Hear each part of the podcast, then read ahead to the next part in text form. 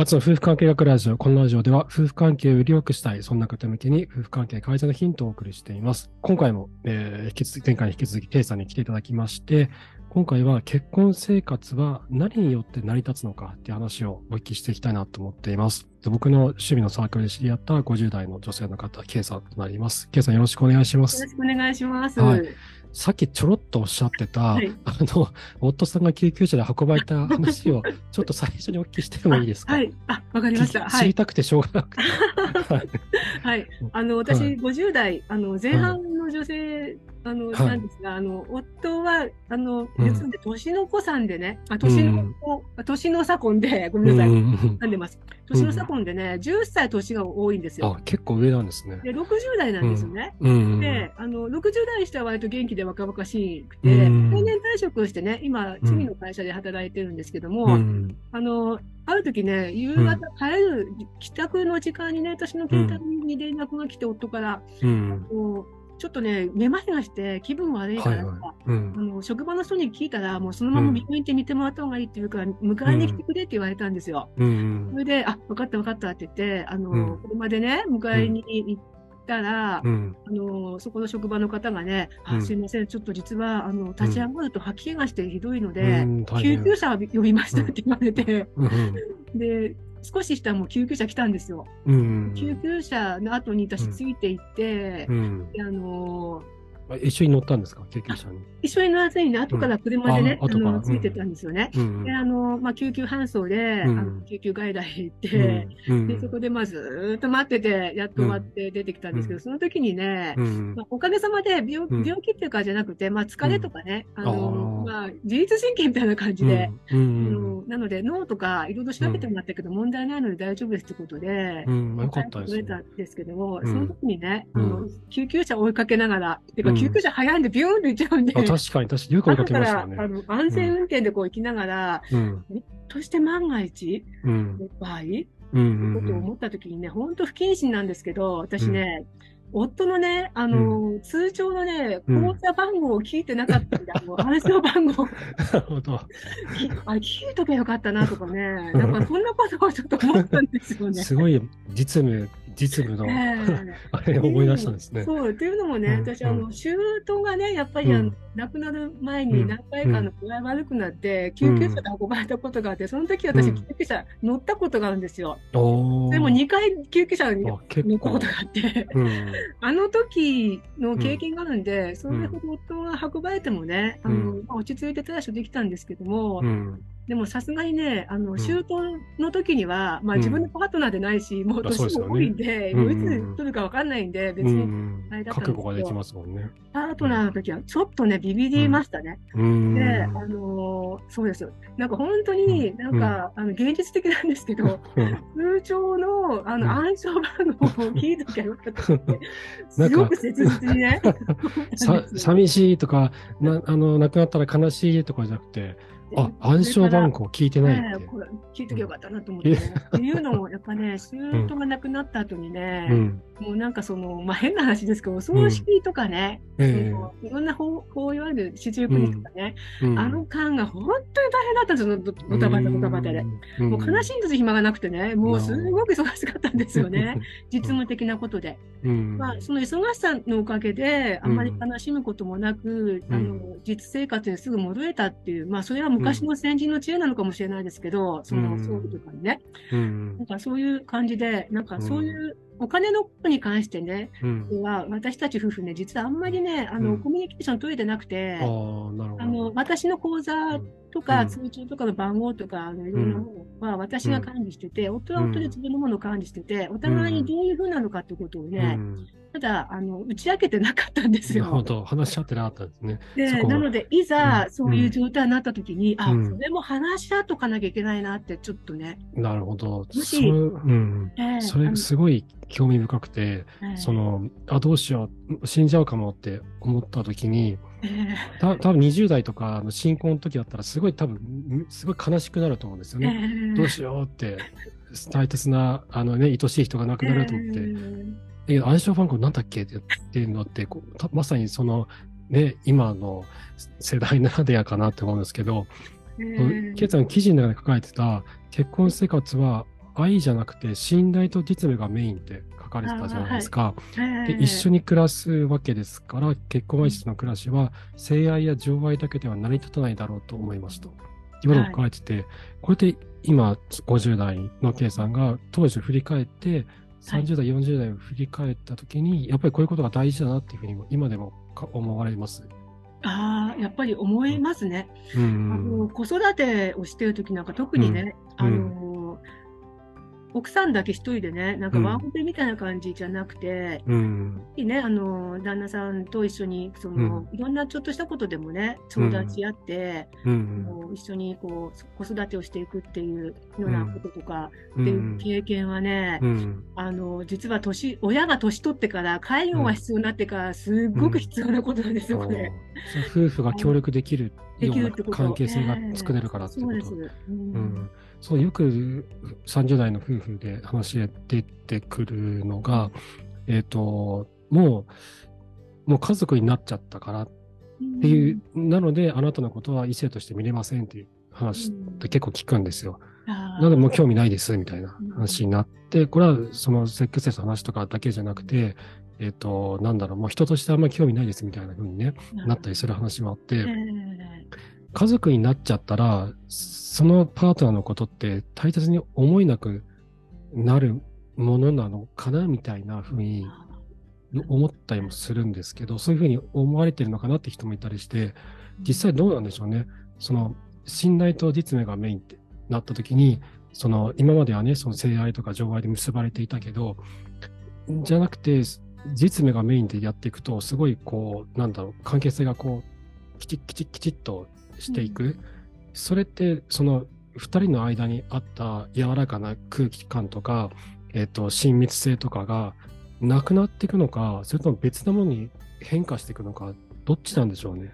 あーそこね、あの、うん。結局ね、うん。それもね、あの、うん。前回お話ししたような、ええ。であの、夫婦っていうのは100組いれば、100通りのパターンっていうのが形があると思うんですよね。うん。で、それを自分たちで作っていけばいい話で、うんうあん。の、例えばその、なんていうのかな、性、性愛とか、そういう、うん。なんか若い時の恋愛感情みたいなのうが、ん薄れてきたらもう夫婦じゃないっていうのもひょっとしたらこれでも刷り込みの一つで、自分はそう思ってるだけかもしれないうん。ですよね。うん。あの例えばね、あの私たちの今、息子はもう一人暮らししてて、今、うん。私たち夫婦と、まあ、あの、うん。姑がいるんですけども、うん。まあ、ほぼ夫婦だけになった時にね、うん。あのなんかやっぱり、その、うん。何でも話し合える親友みたいな感じなんですね、夫が。夫夫にとっても私は何でも話ができる親友みたいな感じで、うんそういう性差を超えてね、なんか一緒にいるのに、すごく気楽で信頼できる人なんですよ。うんあそういう人と一緒にいられるから、本当ね、うん。楽、楽で、うんなるほど。それってじ自分の、えっと、例えば女性の友達とかうん。親友とかと,、とは違うんですか？同じなんですか？感感覚って。夫に対する親友っていう感情と自分のあの女友達とかお友達とかに対する感情とはどういうふうに違うんですかね？あのね、不思議なんですけどね、うん友達とも違うし、うんなんかね、でも本当に不思議なぐらい、うんなんか一緒にいられてよかったなって感じなんですよね。うあんの友そうですねし、本当に親友なんですよ。あ親友ってこういう感じなのかなって感じで。もうそれはじゃあもうこの世で一人の親友そうですね。出会えて一番信よかったなって頼できる人。うんあ一番信頼できる人。信頼できる。だから夫もね、私のこと信頼してくれてると思うんですけど、うんうんあうんうんの、なんかあった時に、うん大丈夫な、あの、うんこんなことも打ち明けられる友達っていうう。んうんあの、なんかね、ちょっとまた込み入った話をすると、うん。ええ。あの、私ね、先日ね、ちょっとあの、うん。LGBT のね、講演会があって、ちょっとそれにね、顔を出して話を聞いてきたことがあって、うん。あの、LGBT、まあ、あの、自分の、その、うん。性、自認っていうのが、に違和感を感じてる人も、うん。まあ、世の中にいるようになって話を聞いてきてね。うん。で、その話を、まあ、夫にね、この話を聞いてきたんだよ、なんて話をしてて、まあ、最近よく二人で話してることが、うん。夫は、まあ、男性なんだけども、うん。あのーなんかね、自分の中にね、なんかおばさんがね、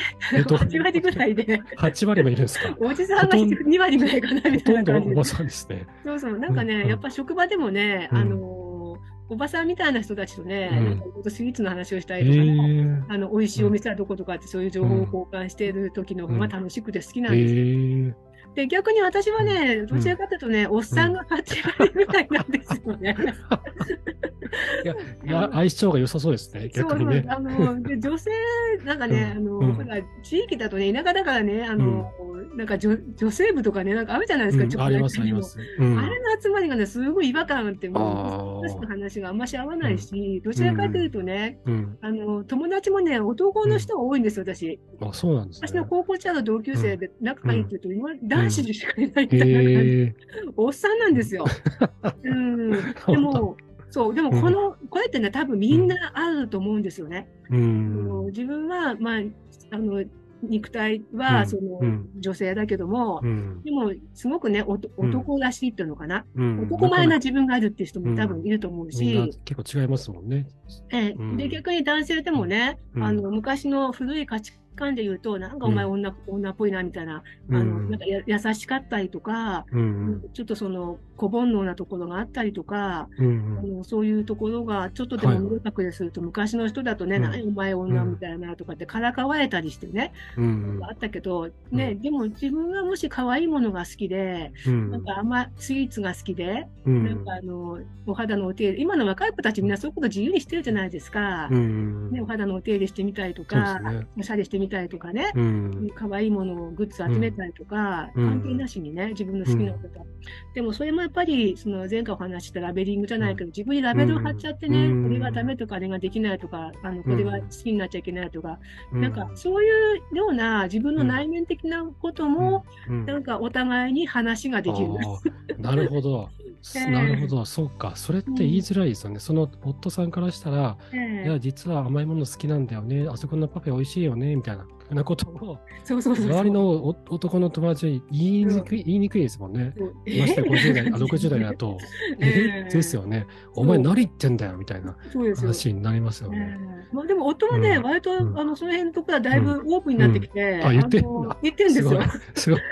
そう、そうするとね、あの、そうすると、あの、女子からね、うん。あうん。の、職場の女子から、うん。あの、何々さん、あの、スイーツ好きですよね、なんて、美味しいスイーツのお店教えてもらったりとかね、手土産もらったりとかすね、結構、その、おお得な、あの、うん。状況におなってるんで、なるほど。カミングアウトしてよかったみたいなね。なるほど。ええ。それも周りにそういったことを言いやすくなったのも、うん。K さんがそれを受け止めてたからっていうのもあるんですかね。夫のそういった側面をこそううですね。掘り起こして受け止めてっていう。そうですね。最初そんなこと言うと恥ずかしいとか怖いとか言ってたけど、いやいや別に気にせず言えばいいじゃんって言って自分がそれで居心地いいんでしょって言ったらそうだな、うんみたいな感じで。うーん。ね、そうやってやっていくとね、前の人もね、あ、あの人もそうやってやってるなら自分もやっちゃい、やっていいんだみたいな感じで似たような人が集まってくるんですよね。うーん。なんか硬い仕事してる人でも、うんあ実はね、自分はね、こういう可愛らしが好きでとかね、うんあの今までいかめつい人だった人が、あのうん可愛らしいお孫さんの写真をね、SNS でアップしてきて、うちの孫ですとかやったりとかね、なんか、そういうなんか自分がいいなと思うものを発信するののハードルを下げていくっていう感じ？うん。だから自分がその好きなものとか、いいと思うものをこう、うん周りにね、オープンにしていくと、周りもいい影響を受けて、うん自分らしさを再発していくみたいな。なるほど。うん、それあると思いますよ。なるほどう。んそれ、そうですね。それのんんファーストステップが自分の妻へのそういった開示だったのかもしれないですね。そのそうですね。ね、ほ他の、突然ね、他の周りの友達にえ言え言えないと思うけど、ねまずは自分の妻に言えてっていう、うんそっからでちゃんと聞いてくれていいんじゃないって言ってくれる。で、それができるようになっそういった関係性を今感じてるってことなんですよね。今、あの、50代、60代になあの、ええ夫さん60代で、ケイさんが今50代で、うん。で、お互いにこう親友のような感覚ね、あたった一人の親友のように感じるっていうのは、自分のそういった深い内面の話、うん。これ言ったら、なんかおかしいんじゃないかって思われてしまうんじゃないかって怖くなるような、自分の内面もさらけ出せるような関係性に今慣れてる。そうですね。うん。それだいぶすごいですよね。そういった人って一生で一人か二人出会えるか出会えないかっていう感じだと思うんですよね。自分の全てをさらけ出せる相手。そうですね。ねでもこれもね、あの、うん最初からそうじゃなくてね、本当に、うんだから、うんやっぱり一生かけて作っていくもんだと思うんですよね。うーんあの既製品みたいな感じで結婚すれば自動的にそういう相手がそうなるんじゃなくて、うん一緒に二人でね、そういう関係をね、根気に作っていくっていうことなんですよ。なるほど。うんその作っていく中で大事にされていたのが信頼と実務あっていうこそとなんですかねうですね。。信頼ですねなるほ。ど。この、まずは信頼っていうのは、例えばどういったことなんですかね。ああ、やっぱり、あの、ね、し、信頼を信頼関係一緒に暮ら、一緒に暮らせますかってことですよね。なんか、うんあの、この人なら、ま、んなんていうのかな、あうん。安心、安心感とも違う。やっぱし、うん信用とか信頼ですよね。うん。うん。その信頼ってどうやってこう気づいていったんですか？おお二人は。お互いに対する信頼、信頼感っていうのって。ああ、やっぱり、うん。うん、なんかね、日々の生活の中で、うんやっぱり自分も誠実に生きていくし、まあうん。私たちね、すごく似た価値観なんですよ。うあのん。結婚した一番のポイントは何かっていうと、うん自分とすごく似た人ってやつなんあ、ですよ。そうなん。あの年は違うけどね、誕生日がすごく近くてう、ん。同じ星座だったりとかね、血液型の人とかね、なんかすごく、あのうん好きな、例えばその、うん。当時憧れてた車も同じ車種へえ。で、みたいな感じで。うんあ。のだから、すごく似てたんで、うん話もすごく合うんですよ。うん。もともとがね。うん。で、二人とも哲学的な話が好きだったんで、うん。自分はこう思うよとか、こう感じるよみたいなことは、まあまあ、うんもともと好きなんですよ、うん私たちのにね。うん。だから、なんかそういうふうに、なんか自分のうん。本当の気持ちをこうきちんと伝える。で、相手の話もちゃんと聞く。うん。なんか違和感を感じたら、ちゃんとそれを、あの、黙ってないで正直に早めに話す。うん。で、あの、そんなことをね、根気に根気にやっていきながら、うなんん。かこう、あ、この人は間違いないっていうか、う、うんん。そういう、あの、うんまあ、相手に対しても自分に対してもそういうものを、もう本当に日々の生活の中でやってきた感じですよね。自分自身に対しても相手に対しても素直になって、ねその。気持ちをお互いにこう伝え合うことで信頼関係を作り上げていった。そうですね。うん。だから自分の子供に対してもね、あの、小さい時から、とにかく自分の言葉で、あの、うん。気持ち言わないと私たちわかんないから、うん。ちゃんと自分の言葉で説明しなさいよってことはずっと言ってきてるんですよ。うん。ただね、割といろんな人とうまいことコミュニケーションできて、うん。いろいろ職場でも可愛がっていただいてるんですけども、あの、やっぱりうん。言葉ってね、ちゃんとうん。もやもやしたものをちゃんと言語化できるようにする。うん。でそこがやっぱり大事ですよね。もやもやしたまま発散しちゃうと、なんかこうん。う、感情のぶつけ合いみたいになっちゃうんですよ。なるほど。そう。なると、全然収集がつかなくなるんで、うん。最低限言語化してから伝えると、うん。じゃあどうしようかっていうようなうん。話になるんで、なるほど。え。ーちょちょっと話はずれちゃうんですけど、えっと、その、えっと、信頼と実務の話で、はい。えっと、で、今お話に出てきた、もやもやの言語化っていうところを、ちょっとそっちのお話聞きたいなと思って、あはい。あの、何かもやもやするとか、なんか、ななんか、なんかイライラするとかって多くの人抱くと思うんですよ。えーだけど、この正体が何なのかってわからない人多いと思うんですね。僕もそういう時あったんですけど、えーこれってどうやったら言語化できるんですかね？な自分でもわかんないんですよ。自分も気がつかないんですよね。あななんかもや、なんかもやもや、何これ？みたいな。ーわわかり、わからないのに言語化って難しいなと思っちゃうんですけど、えーどうやったらできるんですかね？ああ、これもね、うん。あの、私もね、本当にもやもや、こうん。のうちに嫁に来てからもやもやの連続でね、なんかもやもやもやもやもやもやしてて、うまく言葉にできなかったのがね、かなり長く続いたんですけどね、うん。もうこれはね、訓練ですね。訓練。訓練しかないです。それは例えば、どういった、あの、うんイラッとした時に、うん。なんでイラッとしたんだろうって、ちょっと俯瞰してね、ちょっとそのうん感情をガーッとこう発動させるんじゃなくて、うん。どうして私はイラッとしたのかなって、こうんう、落ち着きながら、うん。荒ぶる気持ちを抑えながらね、あの、こう、俯瞰してずーっとこう、内観していくんですよ。うん。そうすると、あの、何か行き当たるところがあって、あ、うんあの、相手のこういうところが私カチンときたんだなっていう、うんどうして私あの人からこういう態度を取られるとカチンとくるのかしら、みたいなことをずーっと内観でこう、なんていうのかな、うん。そんな感じですね。あの、とにかくまず、と問い続けるってことですか、問い続ける、まずそこですね。自分はなんでこの、うんま、ま、あの、本当にイライラしてたりとか、カチンと来てるときは、カーッとなっちゃってね、うん。そこまでできないんですよ。とりあえず、どうしてこんなに私はイライラしちゃうんだろうな、何が原因かなっていうふうに立ち止まるところが、まずワンステップですね。うーん。うん。なるほど、なるほど。ワンステップができれば、うん。あとは、ううん。ん、立ち止まって感情に飲み込まれずに、なんでだろうって、ええ。ふふっとこう第三者的に自分を見るみたいな。あ、そうです、そうです。俯瞰してね、うどうしてなんだろん。うみたいな。うん。その時にあの自分の主観を入れないでね、なるべく客観的に分析するんですよ。うん。落ち着いてね、あのうん相手が相手が私が私がせいかもしれないとかじゃなくて、うん。よく考えてみた時に、ちょっと、まあの人のここがもう、とかね、なんか自分の中にちょっとプライドがあるのかなとか、うん。なんかあの人からこうやって言われると自分はカチンとくるのは自分のプライドが高いからなのかな、そんな感じで、あの、ずっと考え、でも、まあ、最終的に落ち着くとは何かっていうと、うんこんなことでイライラしたり、カチンときてる自分は苦しいから、うん。そういう自分はもう卒業したいんだっていうことをまずきちんと思うことですね。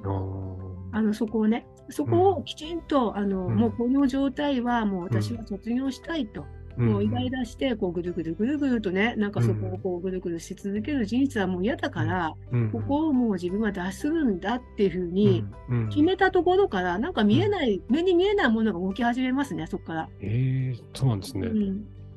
それは自分でそういうふうに決めることで、行動が自然と変わっていくあ変わっていくと思います。ええ。うん。あの前回話したね、習得性が変わったってやつも、多分私がね、もうこうんの、なんかぐるぐるした状態をもう自分は出しますっていうふうにね、自分の中でなんか決めたんですよ。うんううんんそしたらそこからね、まあ、すぐも、すぐは変わらないですよ。うん時間をかけてじっくりとね、やっぱりリバウンドしないようにね、じっくりと時間かけてね、変わっていくんですね。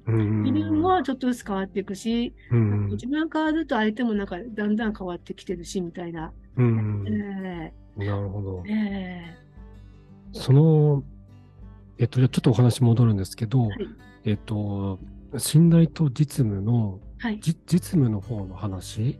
家庭を回していくためには、信頼と実務が大事。で、実務の方ももちろん大事だって話だと思うんですけど、はい。このじ実務が大事というのは、具体的にはどういうことなんですかね？あー例えばもう具体的に、まあ、あうんの、わかりやすく言えばね、なんかうん、奥さん一人がね、家事とかうん子育てとかね、あの、うん普通の介護とかうんひどい目に遭ってるのに、旦那さうんん何もしないとかっていうのは一番ダメじゃないですか。そうですね。分かち合うってことね。あ家族なあんだから、うあん。の分かち合わなきゃいけないのに、うんそういうこと何回も言ってる刷り込みのせいでね、俺の仕事じゃないとか、お前がやるもんだとかね、うんあの女なんだからお前全部できるだろうみたいな、うん。まあそれはもうおかしな話で、女性でもね、私がそうなんですけど、私あんましね、掃除好きじゃないんですよね、家事の中でも。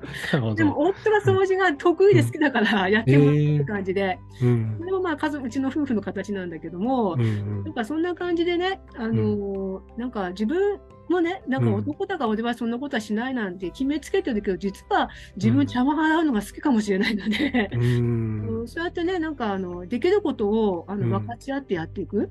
ううん。んその時やっぱ抵抗するんですけど、その筋込みがね、うん。こんなことをしして人に見られて恥ずかしいとか、うん。俺はこんなことをしていいんだろうかとかね、またその抵抗勢力が出てくるんですよ、自分の中にね。うん。それと、をその取っ払って、とりあえずやってみる。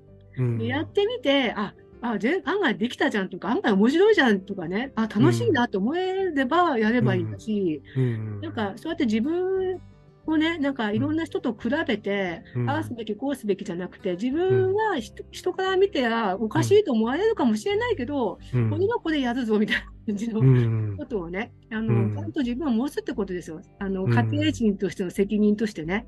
なるほど。う。んそれって、その、なん夫さんが、ま、例えばその、えっと、結婚した時は、男なんてそんな家事なんかやるもんじゃないみたいなふうに思ってたかもしれないけど、うんそのどどななんで自分がその掃除が好きだって気がついて、それやるようになったんですかね？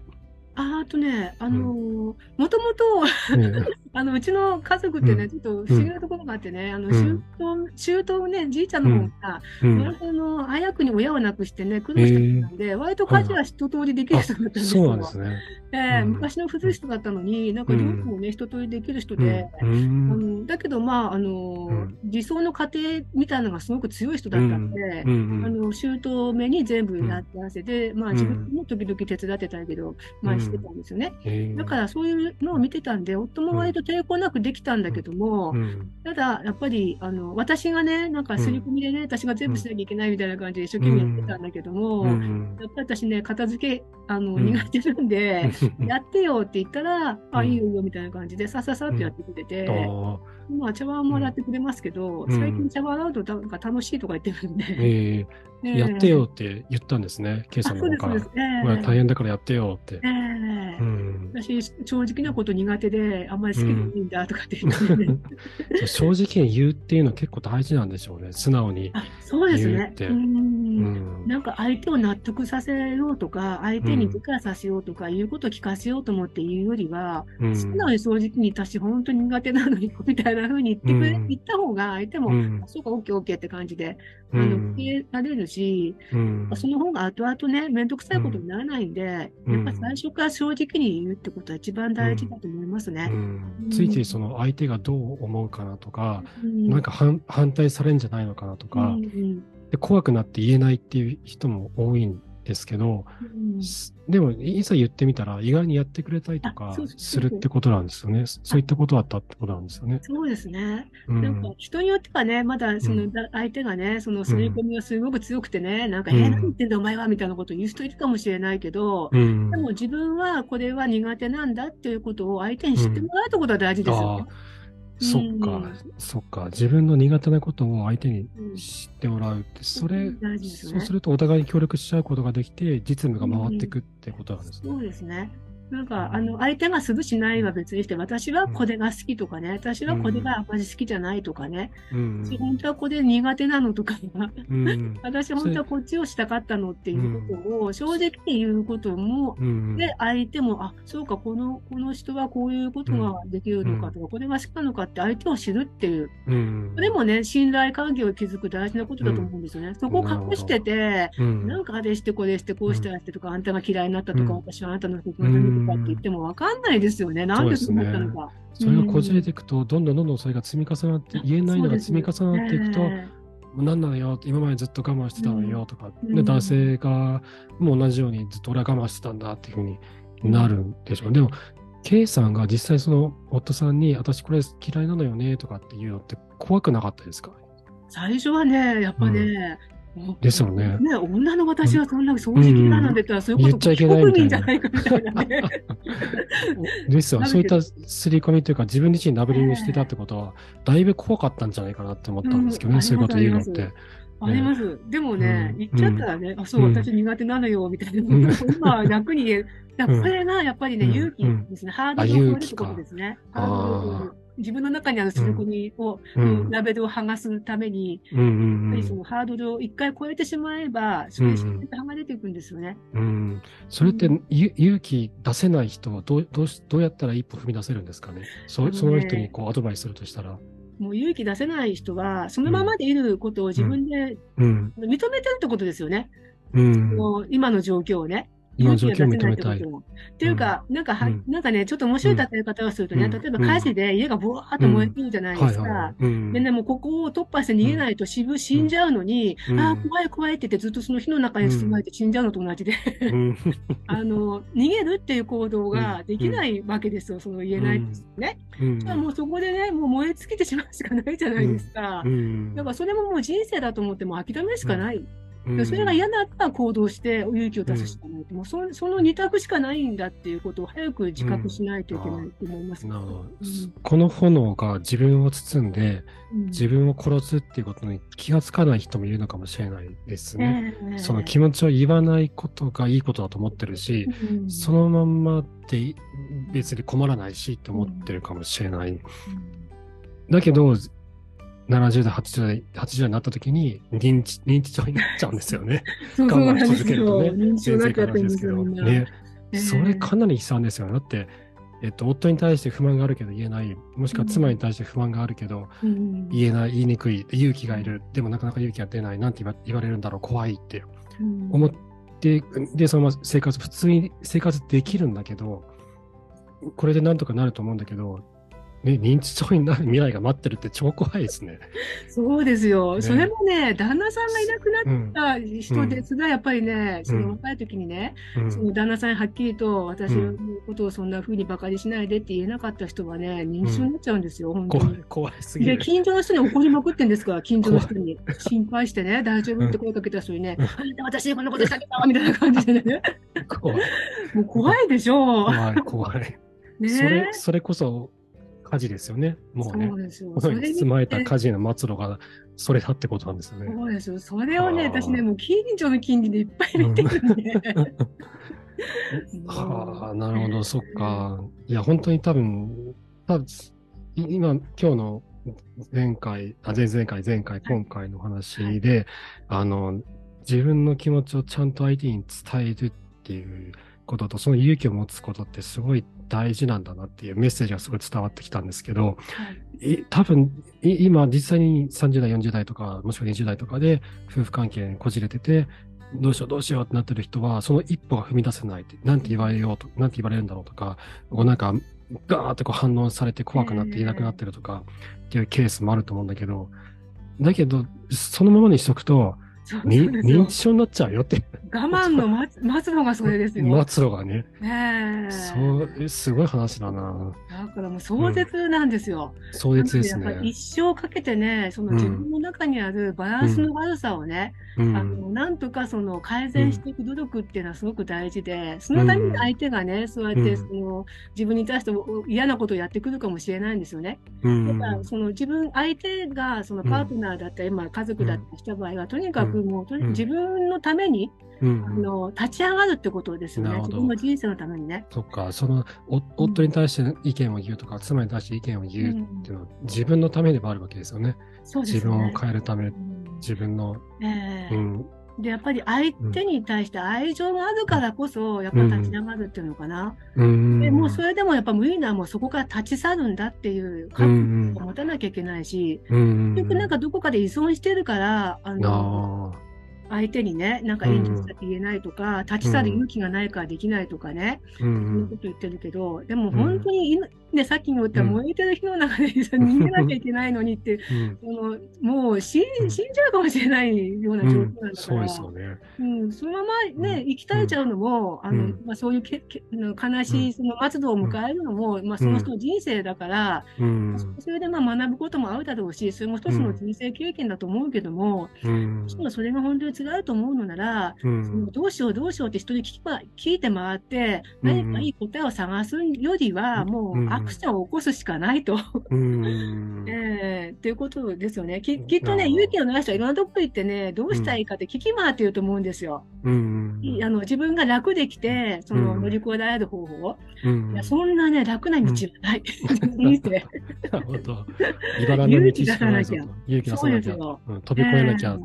そうです、そうです。うんあの、もしダメなら、もう立ち去るっていう手段をうんあそうですよね。持つことですよ。そうですよね。うんそれが一番ベスト。ううんん。まあ、万が一ダメだったらもう別れればいいっていう。そうそう、そうそう、立ち去る。それも相手のためになると思うし、うん。いつまでもそう言うと相手にとっても良くないじゃないですか。それとお互いに悪い依存関係になってるってことなんですかね。そう、そうですよね。う。うんん。